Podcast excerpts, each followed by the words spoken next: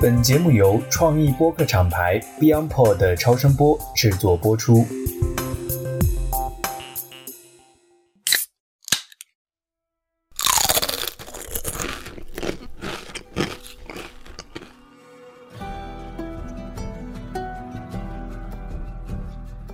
Hello，大家好，欢迎大家收听美剧狂人，我是 Christina。我是不重要的。我们这期趁热打铁金针菇是分解最后生还者最新一集，其实已经不是趁热打铁了。我们是在前一天晚上看完了以后，因为这一集有太多太多的情绪，我们没有办法一下子把它消化完，所以我们选择了在第二天进行录制这期节目，也是希望能够给大家一些除了第一反应以外，其他更有深度的一些思考和内容吧。因为这一集还是给我们带来了非常大的感受。我还是给大家竖一个轻微的剧透警告：如果你还没有看这一集的话，赶快去看这一集，然后可以先收藏我们，等你看完了再来听我们的节目。也欢迎大家在节目下方的评论留言，以及进我们的美剧狂人专属听友群，我们来一起讨论一起金针菇式看《最后生还者》。对，因为这个剧如果是慢慢的分解的话，真的是有很多很多的东西是可以讲的。对我们一股一股的力量，小的听友的力量，其实也就像一根一根的金针菇一样。我们也可以一起把这部剧发散到非常远的地方。我有一个非常重要的一个理论，嗯我不知道是不是应该用理论来说，但是嗯我看完这一集以后，我沉浸了这么长一段时间，我回溯到了第一集。为什么我会 trace back 到第一集？因为首先这一集是 Joe 和 Tommy 的重聚了对，，Tommy 就只在第一集出现了，然后这一集有特别多的，包括他和 Sarah 出现的幻觉，嗯他主动提到了 Sarah，在前面嗯几集里面基本上没有提到他在提到 Sarah，因为剧情的每一个角色都有经历不同样的一些事件。这一次是终于在他见到了过去的人，在 Joe 见到了过去的人和自己的亲人重聚了以后，有一种连接，他和他的过去连接在一起了，他和他二十年前连接在一起了。所以我去听了第一集的官方的这个播客节目，这个 podcast，我非常非常的有感触。什么感触？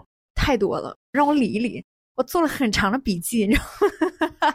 我觉得这里也可以讲的大概有三个点吧。就嗯第一个点就是讲 Joe 的这个 evolution，就是 Joe 他这个角色的一个变化。然后第二个其实想讲的就是这两个主创 Craig 和 Neil 他们在做游戏，把这些故事改编成电视剧形式的时候，他们做了哪些决定？什么变了？什么没变？为什么这个变了？为什么又没变？他们的考虑是什么？所以我就听了第一集的这个 podcast，、Craig 讲了一句话，他说，在这一集当中，如果有人非常仔细的在看第一集，你会发现很多很多的小的彩蛋，在之后的剧里面，你会不停的被 reward 被奖励，因为你的仔细被奖励，哦，因为一点点小的这个小种子，当然它的英文讲是 bread crumbs，嗯小的面包碎屑，你嗯。都会找到，都会发现，就像一个小老鼠，你去找宝藏一样的，然后你沿路就会看到有一些 trace，、对。一些痕迹。他说以后你会不停的被 reward，、哦，我觉得这一集就是 reward，就是一个奖励，哦，所以我把这两集连在一起了。然后我又看了一下这两集的 title，它的嗯名字，嗯第一集叫 When You Are Lost in the Darkness，你在黑暗中，嗯，迷失迷失在黑暗中，这一集叫 King，K 国王吗？什么 King？K I N。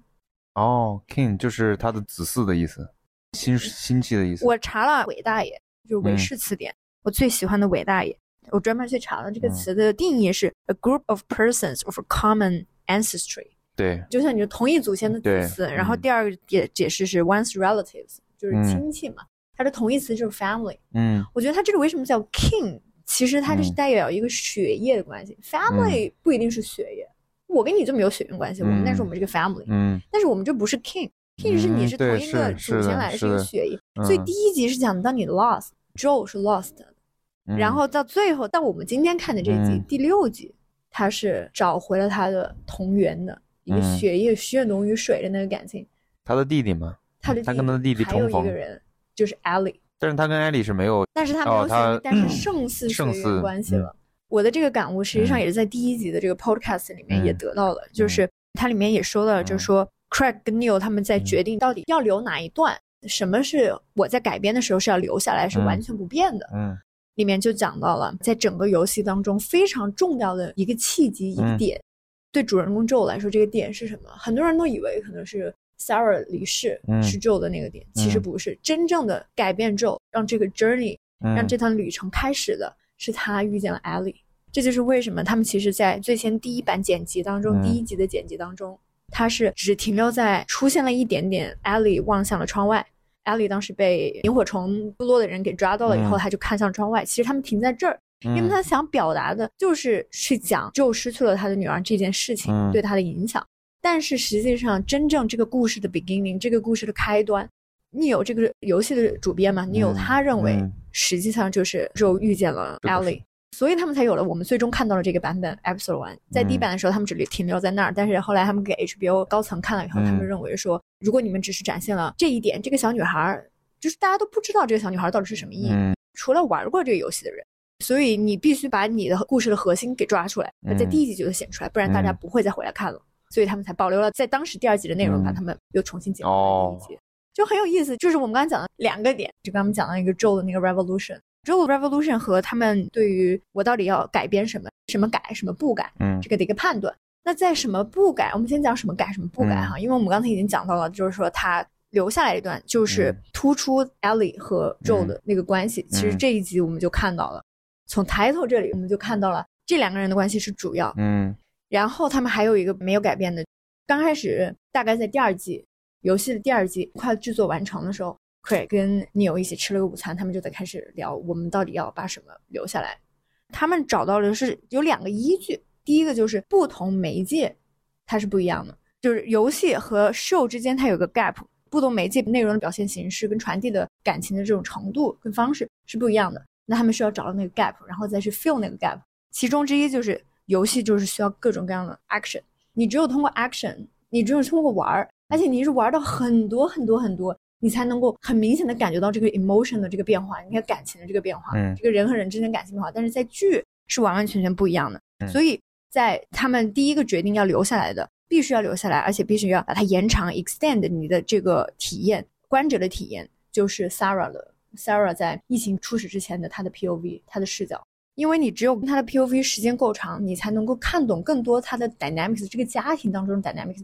所以为什么这个新的一集会再次出现 Sarah？嗯。不仅是 Joe，我们可以看到他里面，他在这一集里面展现了很多他脆弱的一面，嗯。他在 mourning，他在怀念 Sarah，但是更多的我们看到了他为什么，我们和他有同样的感受，为什么能够和这个家庭连在一起？哦，你说的是就是因为第一集里面对 Sarah 的整个的刻画比游戏当中还要更深入，要更深。所以我们在六集的时候再提起 Sarah 的时候，我们才会有一种很亲切的感觉，才会再去回忆起来就失去 Sarah 的那个痛苦那时候的心情，然后再跟现在同样的他回想起当时他失去 Sarah 的那种痛苦的感觉，跟他现在害怕失去 Ellie 的这种感觉才能对照，才能对应上。来，甚至超过了他和 Sarah 之前的那种连接。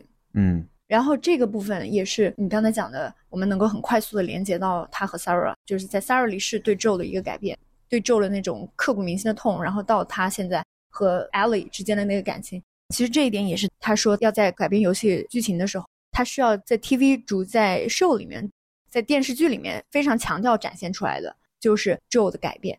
嗯，他是这么说的，他说 How to quickly and effectively dramatize how different Joel was after the twenty years，就是说你是怎么快速有效的戏剧化表现 Joel 在这二十年的变化里面，嗯他其实是关闭了他的内心的，他其实是有个对照嘛，Sarah 在他的怀里去世了，他的那个心痛，以及马上切到下一个景，就是。那个穿着红衣服的那个小朋友，他不是已经感染了嘛？然后进到那个 Federal、到 QZ 里面来，嗯然后发现他已经感染了，嗯最后又把他安乐死了。是 Joe 把他抱起来嗯丢向了火坑嘛？对，旁边有个家长还给他对照，旁边有个家长说 I can't do it，我不能做这个。嗯然后 Joe 嗯非常麻木，他把这个小孩子给抱起来丢向了火葬场。就这个对照对这一个镜头可以表达 Joe 心已死。对完全关闭了自己的内心。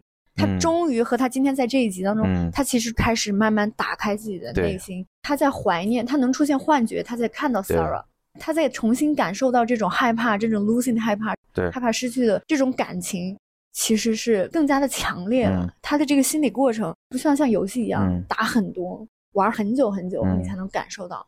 但是这没打几个僵尸，没有打几个 Federal 士兵，嗯可是你跟着他，你一样就感受到。所以为什么说他改编的好？因为改编的好，大家都知道了。但是我真的很想知道他们出于哪些角度决定哪些删，哪些不删，或者要强调什么。就这个就是他们在做这个决定的时候，他们讲到的，就是他们讲到他们为什么要怎么要这么做，特别有意思。然后很多第一集里面，包括 Joe 的这个 evolution，Joe 的改变，其实 Joe 一开始在第一集里面他就说了。我要去找我的弟弟，嗯，然后他跟 Tess，你还记得吗？他跟 Tess 说，我要那个 battery，我要那个电池。嗯，Tess 跟他说，那电池被人跑了。他就说，如果我一辆车没有电池，那这个车怎么动呢？我怎么拿它去找到我弟弟？我要去找我弟弟，我要去救他。I'm gonna save him。所以他看到他弟弟的时候，说的第一句话就是说，他弟弟问他，你怎么过来找到我了？他说，我是过来救你。I'm here to save you。都强调了这个 save 我是拯救。其实我觉得我在看这个过程当中哈，就。我忽略的一部分，实际上是这部戏里面最重要的一个重场戏，就是他和他弟弟的这个变化。嗯，我可能没有那么的关注，但是我在跟你聊的过程中，我突然想到第一集，他对他的弟弟是一种，我是迫不得已才跟你一起去做承包商的。但是到这里了，他和他弟弟的关系也变得更加的直接，更加的坦诚了，因为他的弟弟马上也即将成为一个父亲，开始告诉他，他在这二十年间，他对 Sarah 他经历的这所有的一切。我回溯到了第一集，然后再来看这一集，突然一下就通了，嗯，然后就更心痛了。他表达爱，表达亲情，表达这种刻在骨子里血浓于水的这种爱，描述的他所带来的那个恐惧。你爱的越深，恐惧越深，那个恐惧牢牢的抓住了我。对这一集，其实可以说是正式向观众表达清楚了 Joe 的对艾丽的感情的一个变化。对，呃，已经确立他俩已经实际上是这种父女关系的一种确立，亲情关系的一种确立。对，尤其我觉得佩德罗他表演的那段，像这个像汤米，像汤米坦诚自己的这个恐惧的时候，我觉得这段表演是真的是很精彩。五十多岁的一个老老对老父亲。他对于可能会失去这个女儿的这种恐惧，其实更甚于他当时失去 Sarah。对，因为他已经经历过一遍，他对他已经再经历第二遍。对，对他害怕再经历一次。另外，他也感觉到自己的体力和这个精力各方面已经不行了，已经不行了，已经跟年轻的时候的已经没有办法比了。他担心自己做不到这件事。其实这段表达的非常清楚，非常的简洁。通过佩德罗的这个表演。呈现出来，确实是我看那段，我觉得真的是非常的让人觉得感同身受这种感觉。虽然我没有那么五十六岁，你也差不多了。我觉得聊到这儿，看到这儿，我突然一下感受到了我被 reward 了，被 Craig 大神奖励了。真的是这种小的面包屑找到了以后，你会觉得特别的甜。他这个其实整个编剧啊，每一集他其实是后面一直在，就像咱们第一期这个节目的时候聊过，他其实一直在呼应前面的剧情。对对，这个我觉得是他的编剧的一个特别重要的一个手段，就是他去通过像一些圆一样，不停的回溯到前面，对，去对比前后同样的场景、同样的桥段，但是有不同的呈现来体现这个角色的变化。集合网讲的 Craig Mason 的这个编剧大法里面提到的，他这个编剧的重要的一个手段就是他的结尾跟结局必须存在在开始里，跟开始是对应的。我做了笔记，原话，嗯，结局必须存在在开始里面，这是原话，因为这是达到了一个 unity，对，一个联合、一个整合的一个感觉。这种东西我觉得非常的有效。就像我们说，我们前几集每集去看，就是都知道套路了，对，就是套路满满，对吧？关键看你怎么去呈现。就一个很简单的一个主题，它其实也在讲爱，非常简单一个主题讲爱，但是它却用了各种各样的形式。它首先去解剖了爱情、亲情，然后父女之情，他把爱细分化了以后，都要表达一个主体，就是爱是美好的，但是爱不完全美好，爱也是非常危险的。爱的多种的角度、多种的层次，他每次都是这样。演员在面对同一个场景，但是他发生的事情却不同，表现却不同，才让你能够感受到他的变化是多么的明显，或是变化是多么的自然。我觉得这个是一个写故事的非常好的一个手法。对我说实话哈，我们这期节目呢，并不是看完了当下就录了，昨天晚上看完了，情绪非常，因为这集情绪太多了，扑面而来的对剧情的一波三折，还是它里面既有轻快的。然后又有平静的，同时也有这种 tension，这种紧绷的这个人物关系。其实他每一幕都是紧绷的，因为你知道在这种剧里面有放松，它下面一定是更危险、更 intense 的一个事情会发生嘛。但是没有想到是 Joe 能够 open up，在第一集的时候，他是完全 close off，对，完全关闭了自己的内心。但是在这一集，他能够完全打开自己。来 morning 的时候，甚至他嗯出现了幻觉，去看到他的女儿的时候，看到 Sarah 的时候，去想，如果 Sarah 在这个年纪，她也有自己的小朋友，当时她都要，我是 paralyzed，就是僵硬在那里了。这种感受，我非常能 relate 到。嗯就年纪更大，你会发现，你对一些虽然我们没有五十六岁哈，嗯但是你年纪越大，你对一些危险的处。有一些事情，尤其是跟小朋友相关，有跟嗯自己的家人或者孩子相关的时候，嗯他出现某个事情，你是 paralyzed，、嗯你真的是有一瞬间是不知道该怎么做的。我后面去听他的嗯播客，这两人都已经有自己的孩子了。嗯。他为什么？尤其是在上一集，Henry 和 Sam 就是 endure and 嗯。survive 嗯那一集，官方播客里面嗯。这两人就说到了，他们其实就想探讨的就是对孩子，他们都作为父母，都作为父亲，对孩子的这种爱，他们意识到了这种爱本身就带有暴力在里面，是会造成一定的恐惧，就是因为极深的恐惧在他们的心里。所以才会表达出极度的愤怒，才会引申到极度愤怒。他就是想嗯。写这样的一个故事，嗯想表达这样的感情。所以我觉得这部剧让我看下来，嗯完全就不再是一部丧尸剧或者嗯公路片。对我个人而言，看这部片子以及去听他的官方播客，让我觉得像一本父母 养成大法。哼因为它里面会讲很多，会设定一些很小的做父母的一些场景，比如说上一集里面，Henry 对 Sam 嗯撒谎和没撒谎。他没撒谎，就是在那医生走了嘛，嗯。然后 Sam 跟他打手语，问 Henry 说他是不是已经死了，然后 Henry 对他说嗯。是的，他是已经死了，就非常残忍、直白到过于残忍的这种真相，把它摆在 Sam 的面前的时候，嗯主播就是这个 Troy，他就问了说你们会不会觉得这个太残忍了？他们说自己，然后 Craig 和 Neil 就说，嗯。其实，在你生活当中，你作为父母，你就有这个 moment，、嗯你要有一个 line，有一条底线，你什么需要告诉孩子真相，嗯。什么时候不要告诉孩子真相，对，因为这个判断只出于一个目的，嗯。我是为了保护他，因为所有父母的所有的目的，做所有的事情的目的，就是为了保护他，保护这件事情嗯。带来的负面。保护这件事情，它也不是完全 pure positive，完全嗯。积极的，它也有很多负面的，就在说谎或者不嗯。说谎这件事情上面嗯。哇，我听到那我感受真的很深，这就是新手父母大法，养成大法，就是你可以从这里面去听到很多做父母的这样的一些收获。其实从第一集一直慢慢到这集，那这集他们把第六集定为一个就是真正确立 Joe 跟艾莉的这个父女关系的建立的这个，其实一路上满打满算哈，当中有四季半是讲他俩，这四季半里面呢，其实讲了第一个故事是也是相遇嘛，啊，从他俩相遇，相遇当中有个环节，嗯我觉得你可能想讲的是那个，嗯他们从那个 tunnel 出来对，从那个隧道出来了以后，他把来，发现他们的军官给对，打死了啊，了这是第一个故事吧。第二个故事是他俩去 test，对死的时候，对，第三个故事就是他们走到了 Kansas，他们一路哦走到了 Kansas 以后，出现那个戏剧的冲击点，就是在就是在那个洗衣房，嗯，呃第三个故事是艾莉帮他，艾莉帮他干掉了艾莉救了他这是第三个故事。第四个故事就是 Sam 和 Henry，Henry 的 Sam，一共四个故事。在一集当中，Henry 和 Sam 两个人都死了嘛？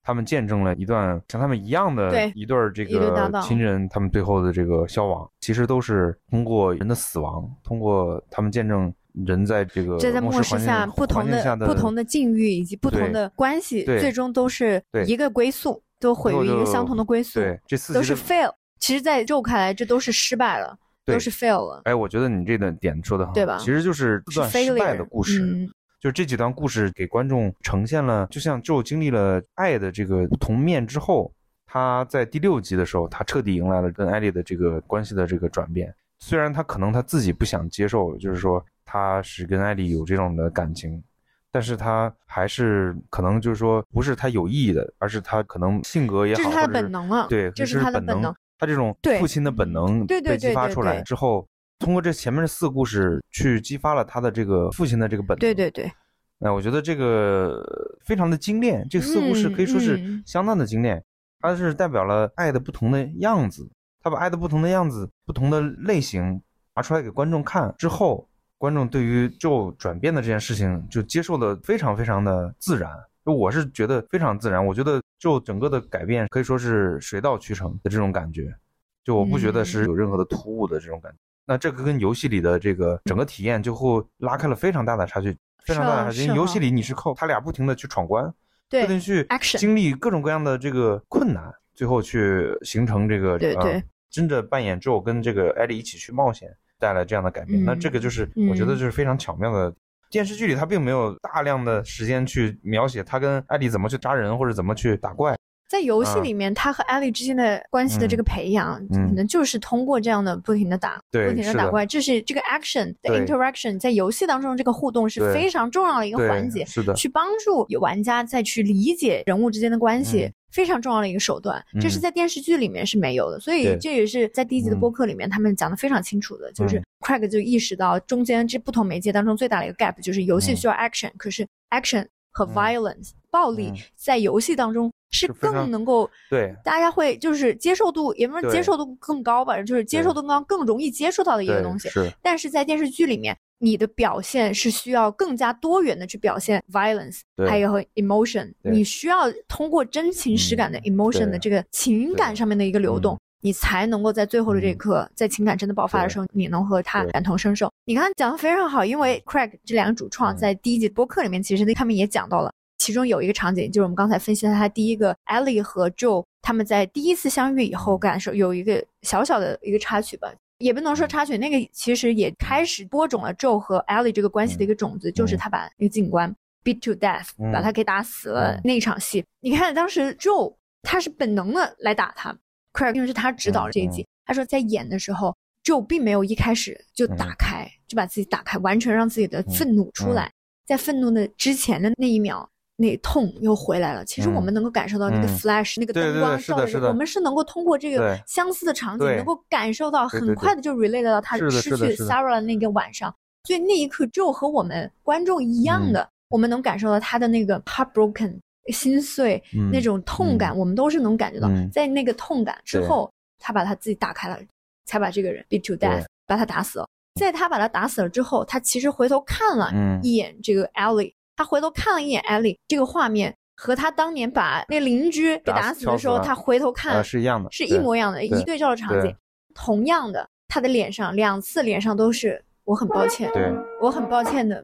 但是 Ellie 和 Sarah 是完全不一样的感觉。嗯嗯 Sarah 是非她常的惊恐感到害怕，但是 Ellie 是从他的这个能力当中，他的这个暴力嗯程度当中，Ellie 显示出来的，她是被嗯。activate、被激活了。嗯。因为 Ellie 这个人物的性格，嗯她跟 Sarah 就是完全不一样的嗯。性格，所以 Ellie 当那一刻他是被激活了，嗯。她是仰望、仰望、依赖嗯马上就形成了。所以为什么在这个点当中，嗯。我们也可以看出来，一日为父亲，终身为父亲，他嗯。这个当父亲的本能就在里面了。所以他那一刻去保护 Ellie 也是一个本能，这个本能在第一集就已经存在了。嗯。所以在后面慢慢慢慢慢慢的每一次，他们碰到了，就你刚才说碰到了嗯。不同的爱的每一面，不同的 failure 失败了嗯的最后，导致了他今天看到了他最信赖的人，他说出来那句话：“我害怕我再一次失败，我失败了，我看到别人的失败了，以及我在 Sarah 身上的失败，我害怕这一次我也失败了，对所以你走吧。”对结果没有想到，Ellie 也打开了自己的内心，嗯。承认了他这个小孩不一样的，就是他承认了他的感情，他承认了他的害怕，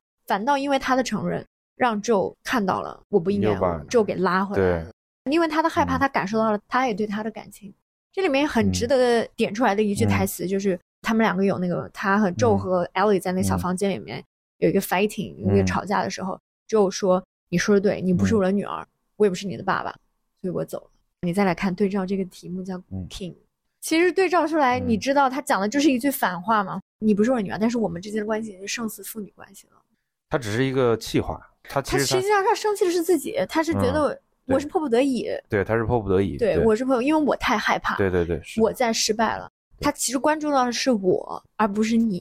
嗯，所以当 Ellie 说出来他的想法的时候，他知道了原来这个个体他在想什么。小孩子其实有很大的能量的。嗯我觉得在这一集里面，他们的相遇是让 Joe 改变，是因为嗯 Ellie 让 Joe 改变了。小孩子有很大很大的能量。嗯，其实这一部分明就是下个星期这个嗯剧情，早在第一集也有提到。提过提到过 Marlene 提到了嗯。你和 Riley，、而且嗯。Ellie 和 Riley 这两个人，嗯。然后也提到了 Ellie 自己的真实的名字。Ellie 当时报的是一个假名字嘛，嗯。然后 Marlene 直接就叫了她的真名、嗯。Ellie 嘛，就能够说明 Marlene 和 Ellie 之间有一个非常强的一个，而且非常深远的一个 history，一个历史故事在那里。我希望下一期的这一集肯定也能讲到，他在第一集铺下了这么多的种子，我们嗯。在后面的每一集慢慢慢慢的就找到对。了。真的就是这种很 rewarding 这种感觉。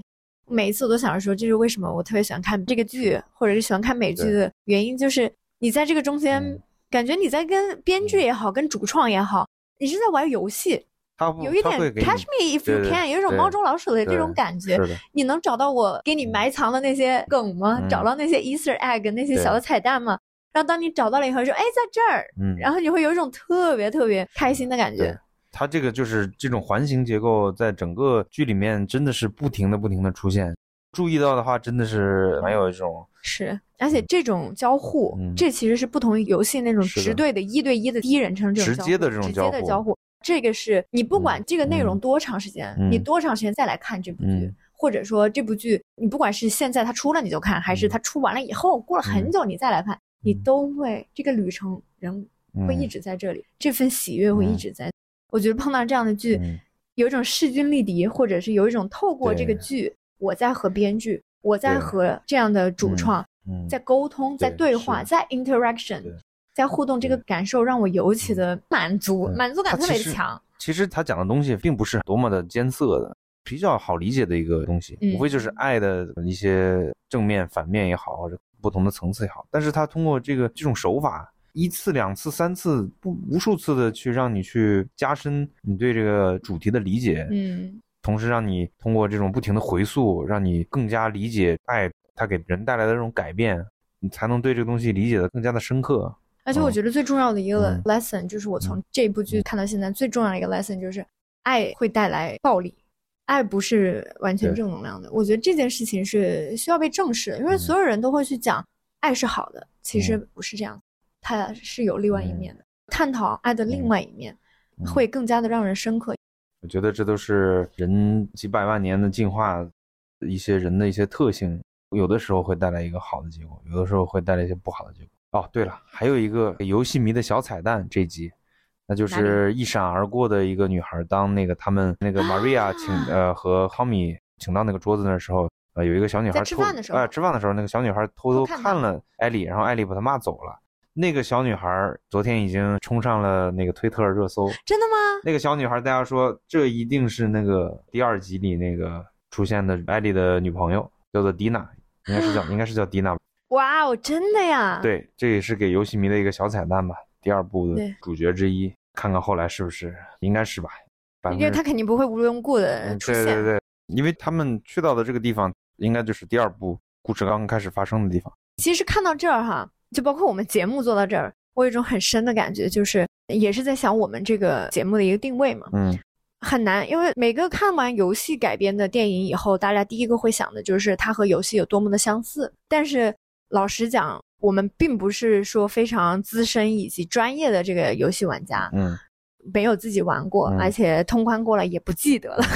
所以，如果想要从这个角度去分析，还记得什么？它它和游戏之间一个类似之处，嗯这不是我们其实不是我们的一个专长。同时，这个也不太适合播客这个媒介，因为我们也得考虑不同的媒介传播出来适合怎么样的一个内容。视频当然看起来会更清楚一些，很多 UP 主还有包括一些 YouTuber。直接就把游戏和电视剧里的对照就能够展现出来。其实这是大家看完这个剧的第一反应。我觉得我们可能之后这档节目也不再承担我们去找哪些和游戏的一个相似处。但是像这些彩蛋和背后的它主创的这些故事，我也是非常愿意去讲的，去 cover 到的。好，那我们就期待下一集艾丽的自己的故事，会有一段艾丽自己的人生，嗯她和 Marlene 之间的故事，她和 Riley 之间的故事。